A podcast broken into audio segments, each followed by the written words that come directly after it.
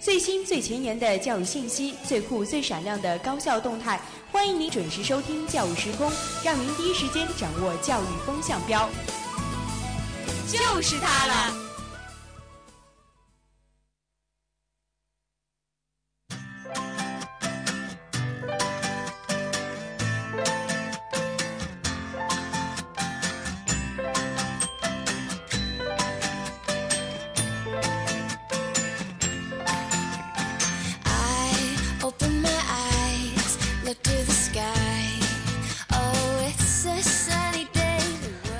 听众，欢迎继续锁定 FM 九十五点二浙江师范大学校园之声。北京时间的二十点三十一分，这一节是由一家为你带来的教育时空。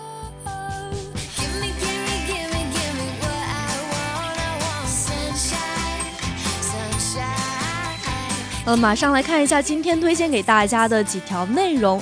第一个板块教育新闻，为大家分享到三条消息。那么第二个板块教育视窗呢？今天我们一起来聊聊在压力重重下，重重的中国留学生在海外的生存情况。第三个板块依旧是教育辣评，今天聊到的是课本插播广告为谁售后服务呢？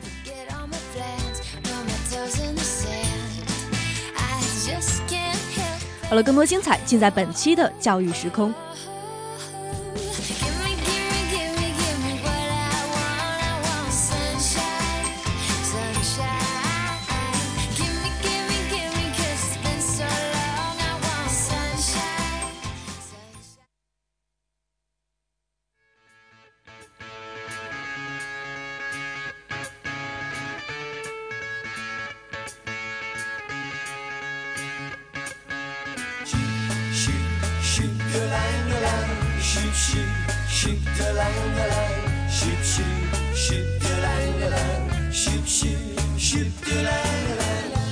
来看第一个板块教育新闻。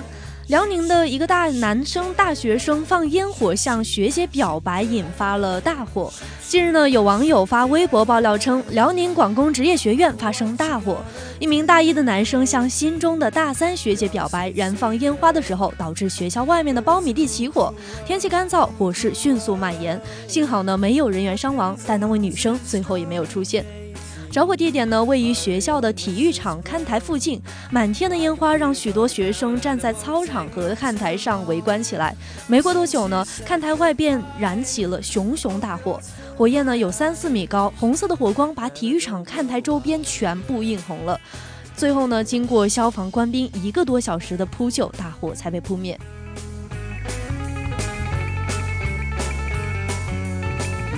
相信大家也经常在朋友圈里看到咱们师大，嗯，也有男生在女生公寓楼下表白啦，摆一些爱心蜡烛、送花、放烟火、喊楼等等等等，表白方式真的可谓是五花八门。但是我们可以看到，这位同学的做法实在是有欠考虑，旁边就是苞米地，这样子天气干燥就很容易引发火灾，所以不是一个每一个感情的开始都必须用如此浮夸和隆重的方式。一家觉得呢，两个人如果互相喜欢的话，就会默默的在。在各个方面支持对方，用不着一些很麻烦的，也没有必要的庆祝。但相似的男女孩子还是最好先确定好对方的心意，再进一步发展。而且如果对方不很喜欢的话，那么问题就来了，对吧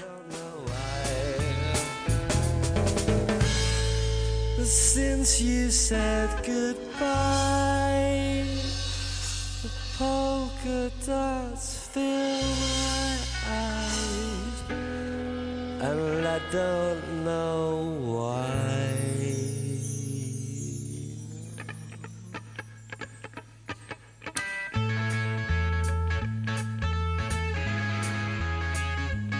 好，来看第二条新闻：澳洲的留学生赚钱不止代购，悉尼买三幢小楼赚饱了。代购有多赚钱呢？前不久有媒体报道，新一代的 iPhone 引发了抢购潮，数千人在各大购物中心前安营扎寨，其中有不少人就是华人面孔。他们早早的排队购机，为的并不是给自己添置新物，而是为了转手赚钱。一位在澳大利亚留学的香港留学生坦言呢，抢得先机的这些人，每转手一台就可以赚三百到一千澳元。一位在澳大利亚的留学生，他的赚钱门道又有些不同了。几年前呢，他在北悉尼买了三幢小楼，靠出租房子来赚钱。据悉呢，在澳大利亚以房养学这样子的方法非常流行，很多来澳洲留学的中国学生家里条件都很好，习惯走到哪儿买到哪儿，甚至很多中国父母会帮在澳求学的子女买房，一间拿来自己住，剩余的几间出租，一般呢都租金足以交够房贷，还会有剩余的可以当生活费补贴日常开支。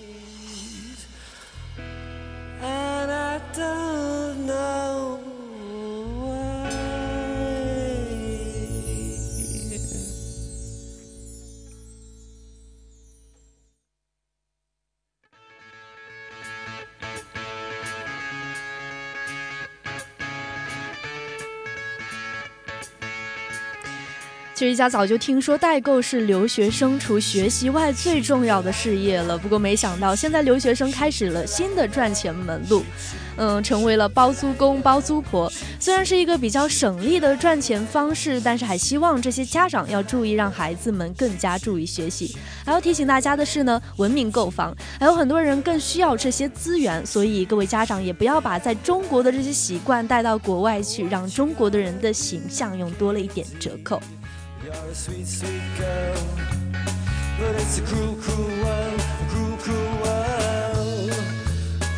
Pins are none too strong, Katie. Hurry up, Mrs. Brown. I can feel it coming down, and it won't take none too long. 好，来看第三条消息，关于浙师大了。我们回到浙师大，浙师大第六届科普文化节非常受欢迎。给我一个支点，我能翘起地球。相信阿基米德的这句名言，很多人都听过。最近呢，在浙师大第六届科普文化节开幕式的游园会上，也有这么三根爆发的小火柴，轻松地吊起了一瓶一点二五升的大可乐，让人目瞪口呆。这是怎么回事呢？浙师大工学院的张建涛同学为我们做了演示。他拿出三根火柴，一根放在桌沿，一根卡在吊着可乐瓶的棉线中间，第三根一端抵住第一根的火柴。柴头部另一端呢，抵住第二根火柴的中间位置，竟然真的挂住了一点二五升的大可乐。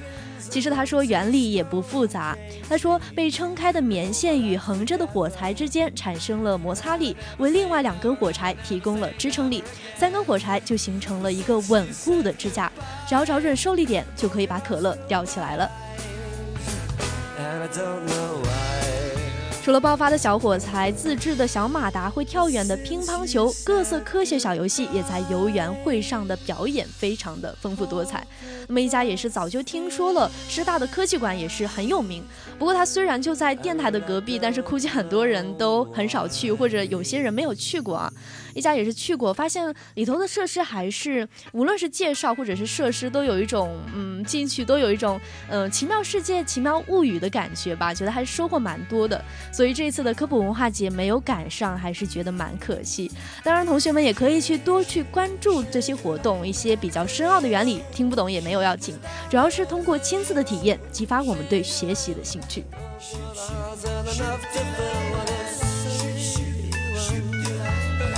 Oh, please you will. It's up to anyone. Don't, don't the darkest almost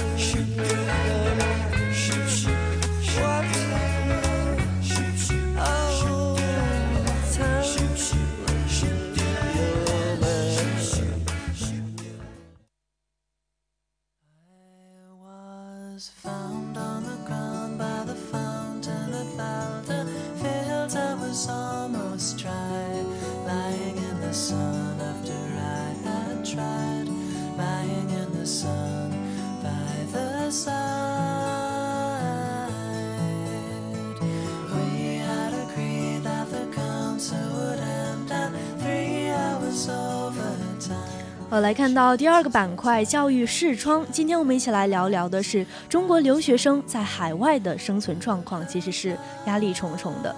前年呢上海留学生严炳炎在加拿大留学时失踪。原因呢是因为成绩跟不上，有几门课不及格，自觉无颜见江东父老，就选择了逃避，从此呢和家人失去了联系。这样的残酷教训不得不让人反思：盲目的出洋留学究竟有多大的必要？尤其是嗯近年来较多的一些小留学生，嗯高中、初中甚至小学就被送出国门，目的是为接受优质的教育，但往往事与愿违，前景堪忧。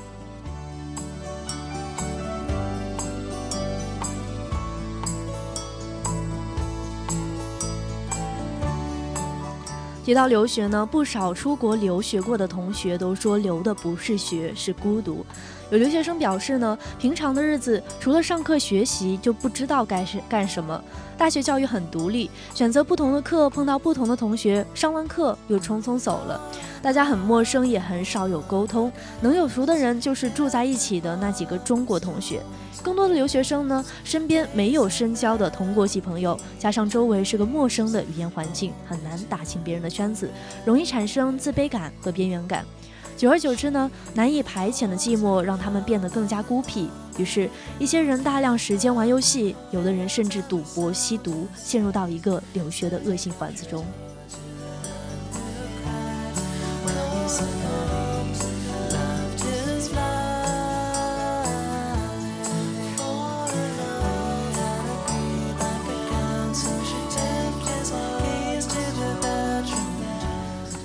另外一条消息呢，可能大家都比较熟悉，就是宽进严出的这样子一个大学的规定，让人觉得很崩溃。在加拿大呢，很多学校都有百分之三十以上的淘汰率，还有的学科甚至高达百分之四十，成绩不及格也就失去了毕业的机会，这给许多背负着家人朋友深切期望远涉重洋来到海外求学的学子带来非常大的压力。很多人呢无法承受这种压力，就酿成了这些我们看到的悲剧。去年呢，南京留学生张振宇在莫斯科大学跳跳楼自杀，学业的压力加上家庭的变故，他感觉无力负重，于是他从七层高楼的宿舍楼上跳下去，结束了自己年轻的生命。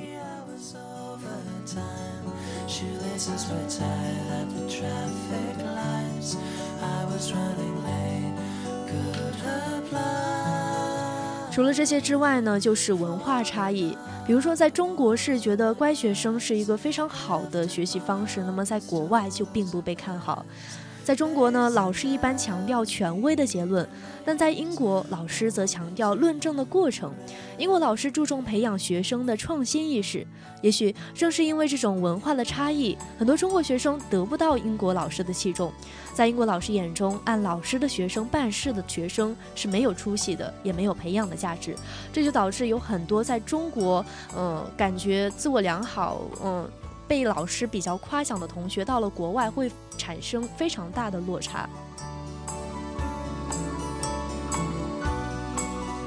另外，还有一些留学生反映呢，在英国有一些地区有种族主义者，对中国和越南等国家留学生呢很不友好。有一年刚一开学的一个学期，就有十一个中国留学生被打伤。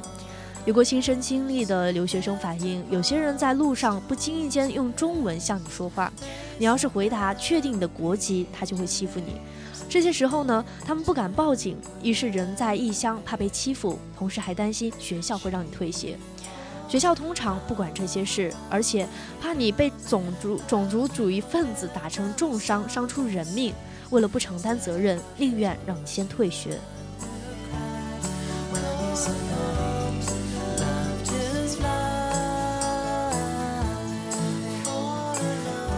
我们可以看到呢，随着中国经济的发展，越来越多的父母呢会送自己的孩子去留学，留学生人数增多也会导致学位的含金量下滑，致使大部分留学生呢都要回国就业，而国内企业的用人标准也不再也不是一成不变，有的不再迷信一纸洋文，一些企业或者学校在国内国外都是同等对待的，也就是使我们原来比较占优势的留学生失去了原有的竞争优势。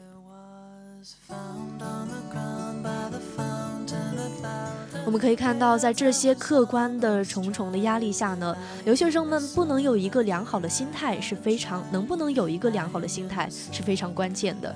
正确认识自己去国外的目的，才不会因为在异国他乡而茫然失措。在出国之前呢，要全面了解自己要去的地方的情况，要有正确的树立好心态，好好学习，加强自己的创新意识，成为一名学得到的海归。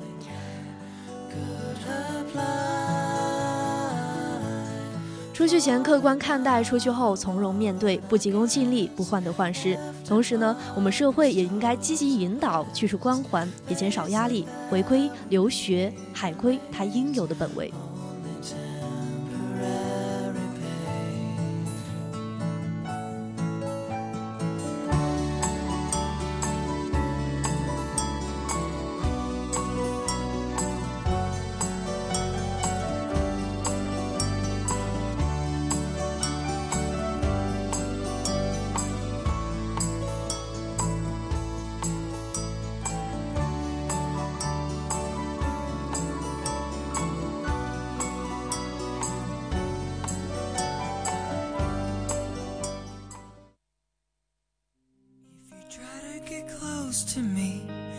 Prepared, it might hurt. Cause I live like the human I am, so my nails will catch some dirt. Don't expect a knight on a horse to come rescue the princess in you. I got me on my mind, I put myself first, and so should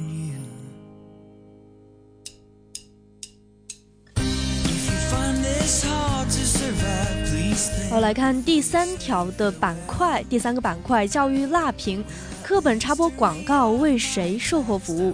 近日呢，一位广东网友在论坛上发帖称，自己读初一的女儿开学领到北京仁爱教育研究所出版的英语课本里出现了大量的广告内容。这件事情呢，在网上引发了热议。教科书上打广告是新经营模式，还是在误导中小学生呢？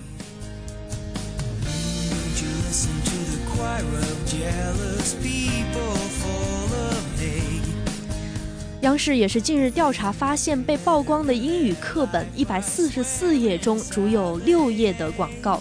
第一页就赫然的出现了一份活页的广告纸，密密麻麻的印着各种英语产品的宣传资料、录音带、教材讲解材料、点读笔、同步听力测试、电子教科书等等等等。从初一到初三，所有的英文课本都存在着夹带广告的情况。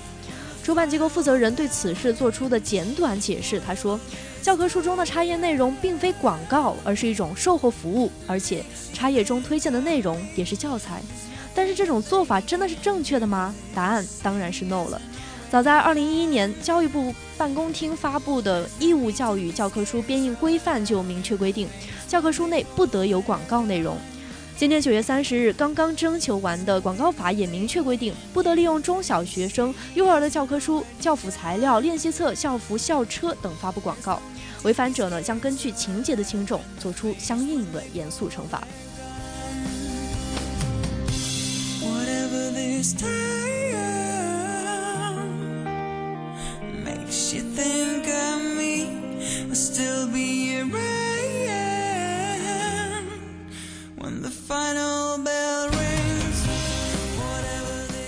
有的人觉得广告真的是广告吗？所以我们可以看到，教科书不得有广告是国家教育部门的规定。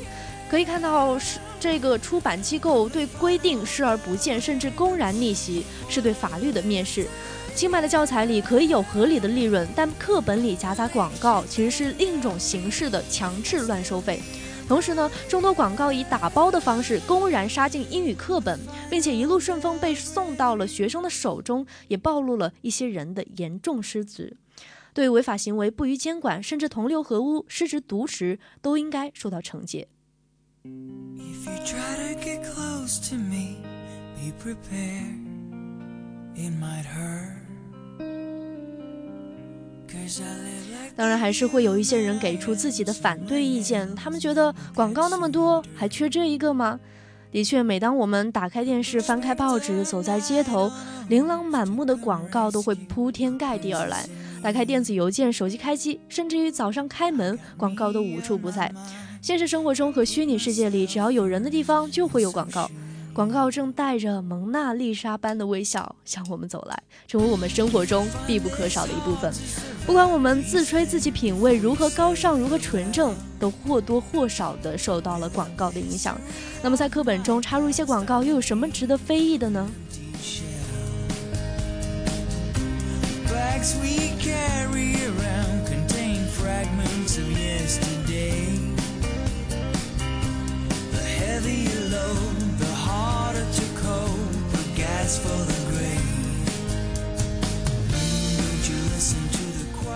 在大多数网友的延伸声讨中呢，有少数网友却认为只是做广告而已，没必要大题小做。但真的是大题小题大做吗？中国人民大学教育学院学术委员会主席向贤明表示，教材不是一般的出版物，在教育过程中是被赋予了特殊权威的。教材里面出现广告，会对孩子的教育观发生影响。因为对孩子来说，尤其是一些年幼的孩子，他们可能分不清哪些是广告，哪些是教材上编写的内容，会对教学活动产生一些干扰。一家觉得呢，教育，尤其是对一些幼儿园、小学、初中这些对外界的辨识度还不是很高的孩子来说，保证之前所教育给他们的东西都是纯粹学术性的非常重要。广告的确无法避免，但这是课本神圣的讲堂。在电视、网络到处被感染广告的今天，保护课本、保护教育，对于个人、对于国家都是义不容辞的。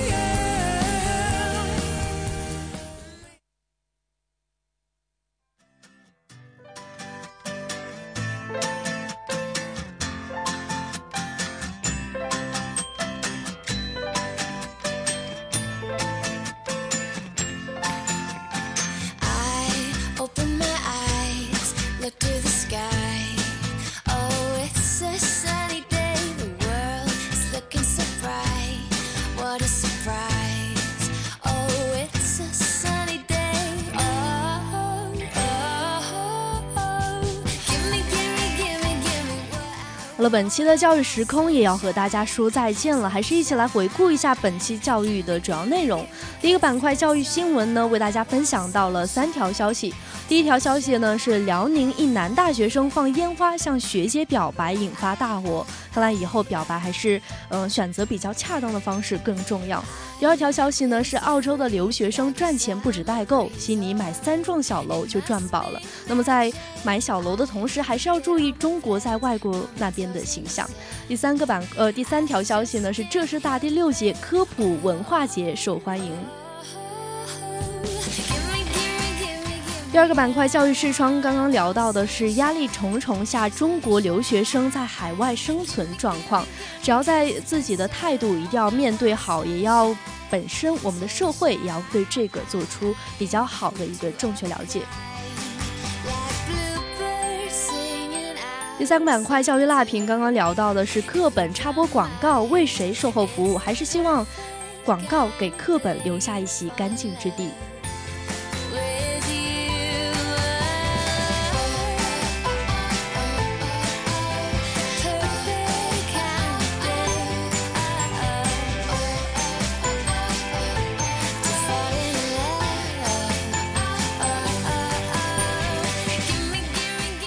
北京时间的二十点五十四分，本期的教育时空到这里就跟大家说再见了。我是张，我是一佳，我们下期再见，拜拜。